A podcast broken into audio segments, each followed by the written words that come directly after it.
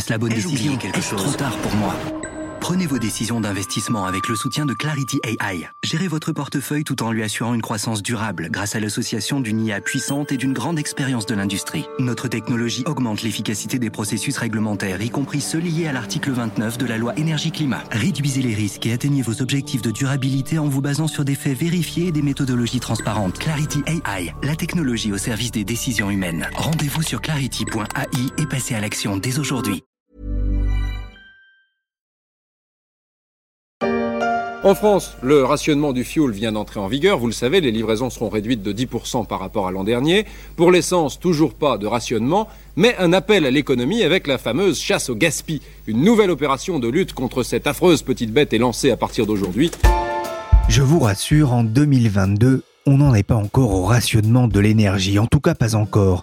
Mais dans le journal de TF1 en 1979, il était déjà question de la chasse au gaspillage dans un contexte de crise pétrolière liée à la guerre Iran-Irak. 40 ans plus tard, c'est une autre crise, la guerre en Ukraine qui vient provoquer un choc sur les prix de l'énergie, de quoi inciter le gouvernement d'Elisabeth Borne à relancer la chasse au gaspillage par crainte des pénuries.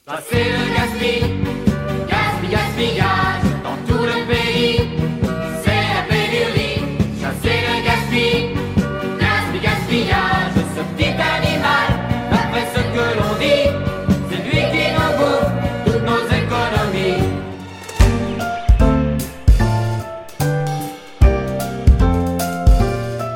Je suis Pierrick Fay, vous écoutez La Story, le podcast d'actualité des échos.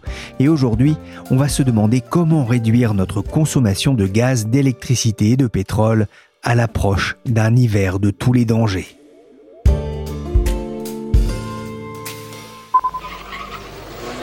Écoutez, regardez bien ce qu'il ne faut plus faire. Les accélérations intempestives, souvent inutiles, suivi de coups de frein, entraîne une consommation d'essence excessive. Les automobilistes vont-ils devoir à leur tour devenir des adeptes de la mobilité douce? Toujours en 1979 sur TF1, la journaliste Marie-Geneviève Lemoine indiquait les bonnes pratiques à ce conducteur d'une Renault 16. Aujourd'hui, ce sont les énergéticiens eux-mêmes qui multiplient les appels à la sobriété. Il faut arrêter de peser sur le gaz, comme disent nos amis québécois, faute de quoi la facture pourrait s'envoler dans un contexte déjà tendu de hausse des prix généralisés. Bonjour Sharon Vachebrot. Bonjour Pierrick. Vous êtes journaliste aux échos, spécialiste des questions d'énergie. Alors je vous pose la question de façon un peu abrupte, mais va-t-on manquer d'essence et d'électricité pour les départs en vacances? Non, je pense pas qu'on va se retrouver face à ce type de problème. Ceux qui sont déjà partis en vacances euh, ont pu se rassurer de ce côté-là, que ce soit pour recharger leur voiture ou faire le plein d'essence. Mais euh, du côté de la facture, en revanche, c'est extrêmement salé. Fin juin, le litre de diesel atteignait en moyenne 2,13 euh, euros et c'était 2,08 euros pour l'essence. C'est considérable, hein. c'est 50% de, de plus euh, que l'année passée pour le diesel et 40% euh, de plus pour l'essence. Et c'est pour ça que le, gouvernement et, Total aujourd'hui propose des rabais à la pompe pour les vacanciers. Euh, et on parle aussi désormais hein, dans la loi de pouvoir d'achat de, faire des chèques énergie à 11 millions de Français pour euh, les aider à, payer cette note très salée. On n'a pas trop d'inquiétude, hein, si j'ai bien compris, pour cet été en matière euh, de pénurie. Je vais pouvoir reposer mon jerrycan, mais faut pas s'y tromper. Il y a une vraie urgence pour la rentrée prochaine et surtout pour cet hiver. Alors, en réalité, la, vous l'avez dit, hein, Pierre, la, la, pénurie menace pas vraiment sur l'essence et le gazole, même si on a eu des craintes euh, liées à la chute des, des, volumes de diesel importés de Russie. La pénurie, elle menace surtout sur le gaz et sur l'électricité. Sur le gaz, c'est lié, comme tout le monde le sait, hein, au, au, conflit ukrainien et aux livraisons de, de Gazprom, qui avant-guerre représentait 40% des approvisionnements en Allemagne et, et 20% des approvisionnements en France. Et on se rend compte, là, euh, au fur et à mesure que les semaines passent, que le scénario du pire, c'est-à-dire l'arrêt total hein, des, livraisons de Gazprom en Europe, ben, il n'est pas euh, totalement euh, écarté, il est même désormais probable. L'alerte, elle est venue euh, mi-juin, quand Gazprom a décidé de, réduire de 60% les livraisons via Nord Stream 1. Nord Stream 1, c'est la principale voie d'accès du gaz russe sur le continent européen. Et ça a créé un véritable choc parce que c'est la première fois que Gazprom a, a pas respecté ses engagements contractuels. Voilà, et on s'est rendu compte que remplir les stockages cet hiver pourrait s'avérer extrêmement compliqué, et donc le passage de l'hiver aussi. Dans l'électricité, c'est assez différent. On a bien sûr une pénurie qui pourrait être liée au manque de gaz, puisqu'en Europe, on a un certain nombre de centrales électriques qui fonctionnent au gaz.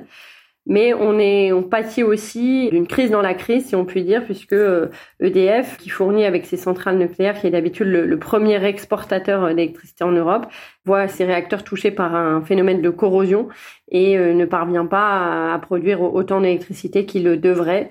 Et ça, ça met encore en risque euh, l'approvisionnement pour cet hiver. L'avertissement de Gazprom, il a, il a sonné en tout cas euh, aux oreilles des dirigeants des, des trois énergéticiens français, Total Energy, EDF et Engie, qui ont publié, et c'est assez rare pour le signaler, une tribune dans le journal du dimanche, le, 26 juin Oui, alors ce qui est rare, c'est que c'était une tribune commune.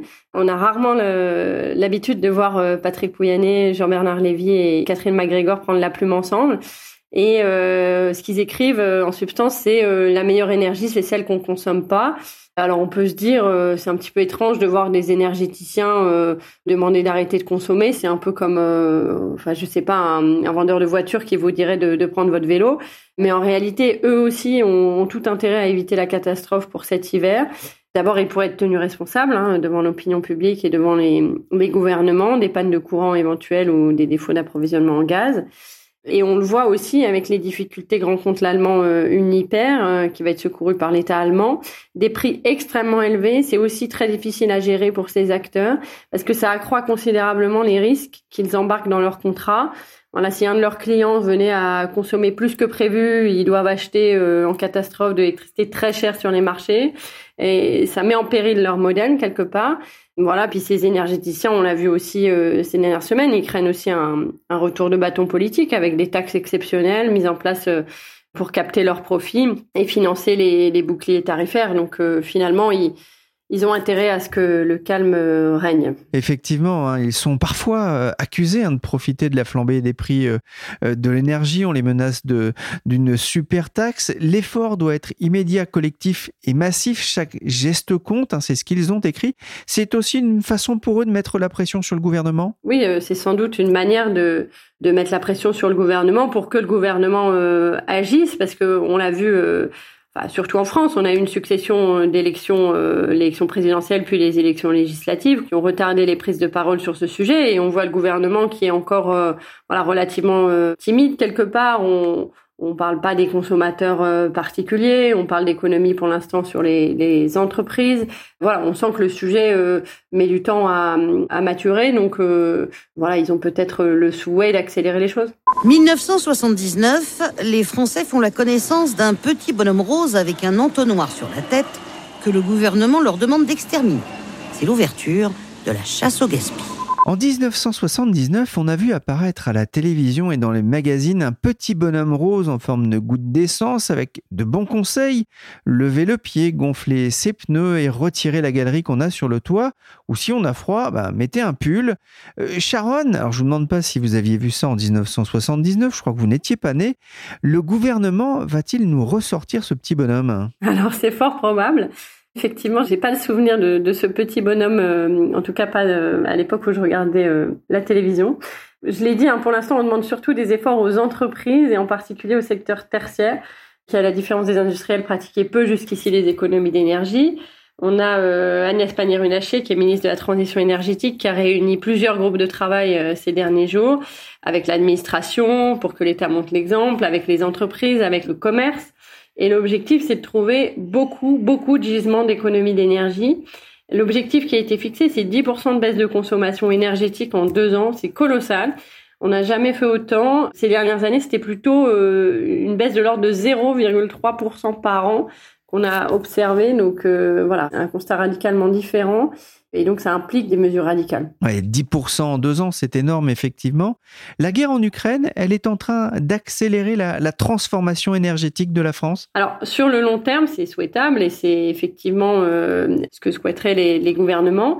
Profiter de cette crise pour inciter les entreprises à euh, remplacer, par exemple, un four à gaz hein, avec un four électrique, inciter la rénovation des bâtiments euh, pour qu'ils soient plus efficaces euh, énergétiquement ou investir massivement dans les énergies renouvelables. Mais en réalité, à court terme, ce qu'on voit surtout, c'est des mesures prises dans l'urgence qui sont pas forcément favorables à la transition énergétique. Je m'explique. Dans le gaz, on voit des volumes euh, d'importation russes qui sont substitués par du gaz naturel liquéfié, qui souvent vient de production de gaz de schiste euh, américain. Dans l'électricité, dans l'urgence, parce qu'on a besoin d'avoir des réserves pour cet hiver, on sort de leur euh, cocon des centrales à charbon. C'est le cas en Allemagne. C'est le cas aussi en France. Voilà, on voit qu'on fait feu de tout bois et que dans cette urgence, finalement, la transition énergétique elle passe peut-être euh, à court terme, en tout cas au second plan. Je n'ai l'air de rien, mais je suis quelqu'un. Je suis abonné au gaz.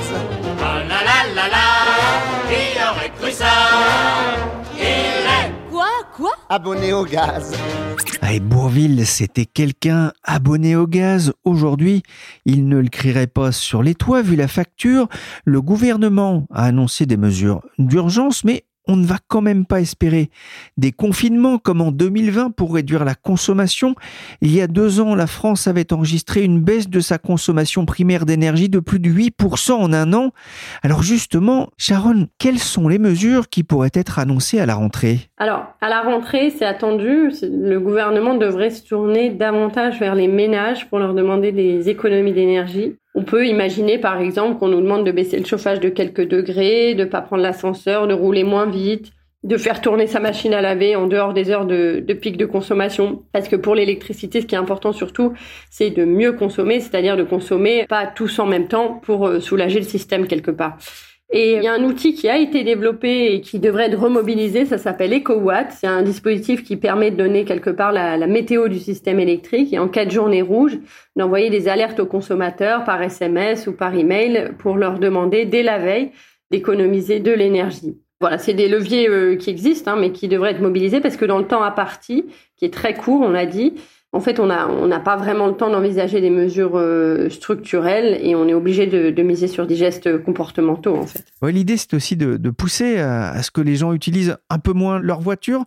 Et pour ça, le, gouvernement pourrait inciter un peu plus les entreprises, notamment au, télétravail? Oui, oui, c'est une piste étudiée. Alors, on parle aussi euh, de jours de télétravail éventuellement fixes pour permettre à des entreprises de d'éteindre complètement des, bâtiments euh, de bureaux les jours où les euh, salariés travailleraient tous chez eux.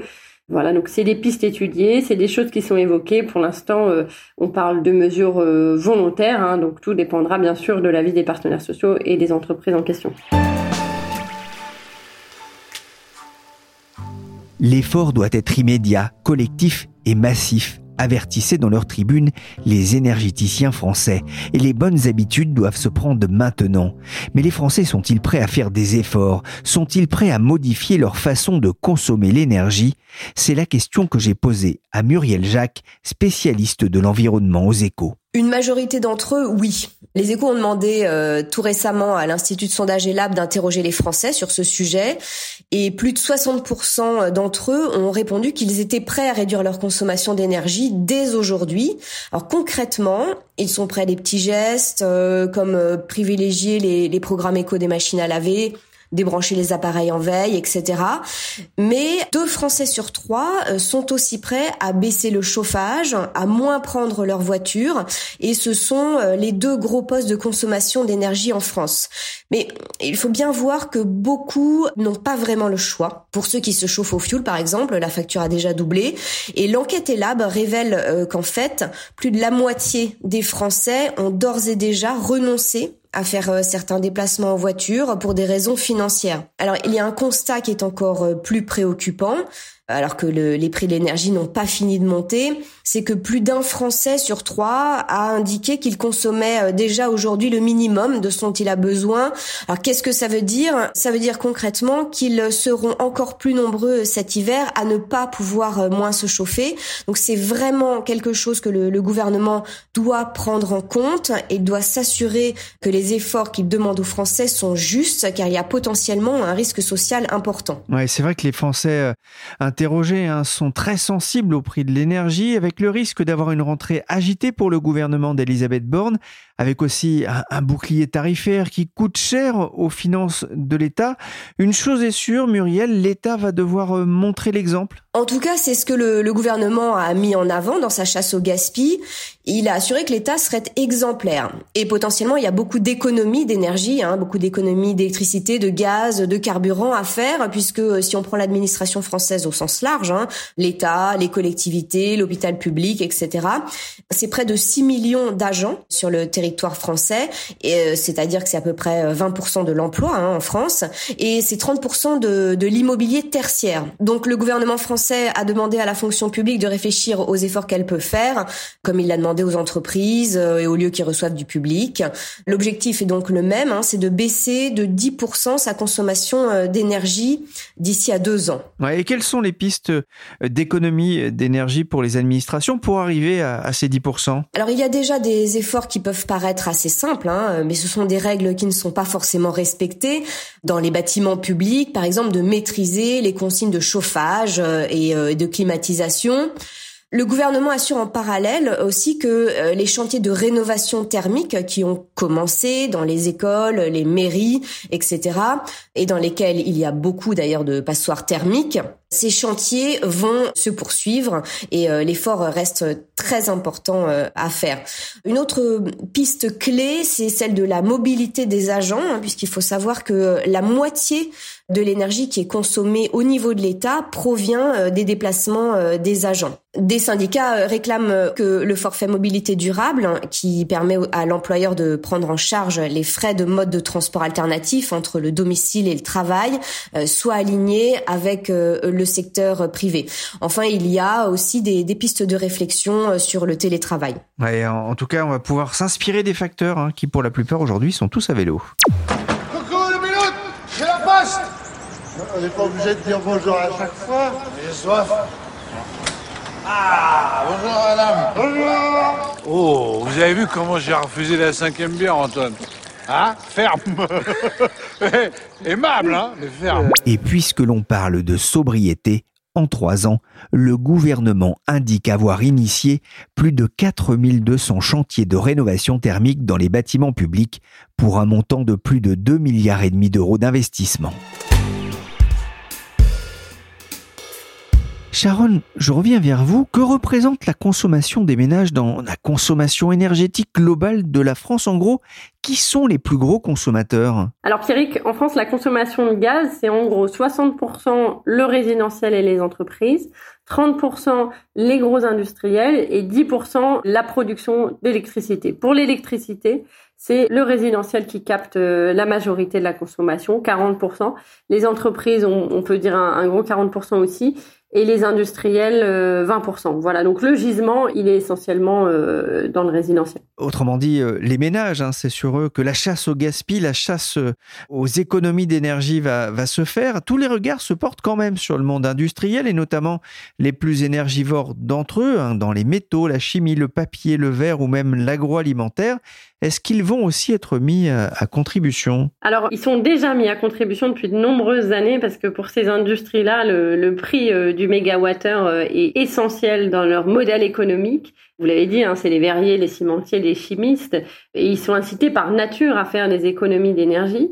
Ils participent aussi à cette chasse au gaspillage. Ils cherchent à économiser le moindre euh, mégawattheure, mais en réalité, le gros du chemin, le gros du travail a déjà été fait mais ils vont tout de même être mis à contribution. Et si on parvient pas à faire ces économies euh, d'énergie collective, c'est les premiers euh, qui figurent en, haut de la liste, hein, des acteurs qui pourraient être euh, mobilisés en cas de pénurie, puisque ils sont partie prenante dans des dispositifs d'interruptibilité, c'est des contrats qui sont noués entre ces industriels et les gestionnaires de réseau pour exiger une baisse de consommation à des horaires précis moyennant rémunération. Donc ces contrats pourraient être activés, hein, bien sûr, si on arrive dans une situation euh, de difficulté. Et ces acteurs sont quelque part en première ligne. On le voit aussi euh, aujourd'hui avec les prix du, gaz et de l'électricité qui atteignent des sommets. Certains sont même déjà obligés de réduire leur euh, production parce que économiquement, ça n'est plus tenable. Oui, c'est vrai que on a des raisons euh, d'avoir quand même quelques inquiétudes pour cet hiver concernant l'électricité et le gaz. On, en parlait en, en début d'émission, notamment si on a un hiver rigoureux. Alors ça, on ne peut pas trop le prévoir pour l'instant. Mais si je vous suis bien, il y a peu de marge de manœuvre pour les industriels. Ça veut dire qu'une bonne partie des attentes repose sur les consommateurs et sur le secteur euh, tertiaire? Oui, c'est mécanique. Euh, on a peu de marge, on n'a même pas de marge, vous l'avez dit, euh, Pierry. Et dans le tertiaire, vous le voyez sûrement autour de vous, dans vos bureaux, les, les gisements sont encore majoritairement inexploités. Et c'est aussi le cas dans le résidentiel. Il y a un exemple qui est frappant. Pendant le confinement, quand les gens étaient chez eux en télétravail, leur consommation aurait dû augmenter. Et en réalité, elle était stable. Et ça signifie qu'en fait, on chauffe d'habitude, euh, quand on n'est pas là, on chauffe pour rien. Et c'est euh, ces usages qu'on essaie de modifier euh, en urgence pour grappiller les moindres économies d'énergie. Merci Sharon Vachebrot, spécialiste de l'énergie aux échos, et merci Muriel Jacques, journaliste au Service France. La story s'est terminée pour aujourd'hui. Cette émission a été réalisée par Willy Gann, chargé de production et d'édition Michel Varnet. La story est disponible sur toutes les applications de téléchargement et de streaming de podcasts, comme Apple Podcast, Podcast Addict, Castbox, Deezer ou encore Spotify.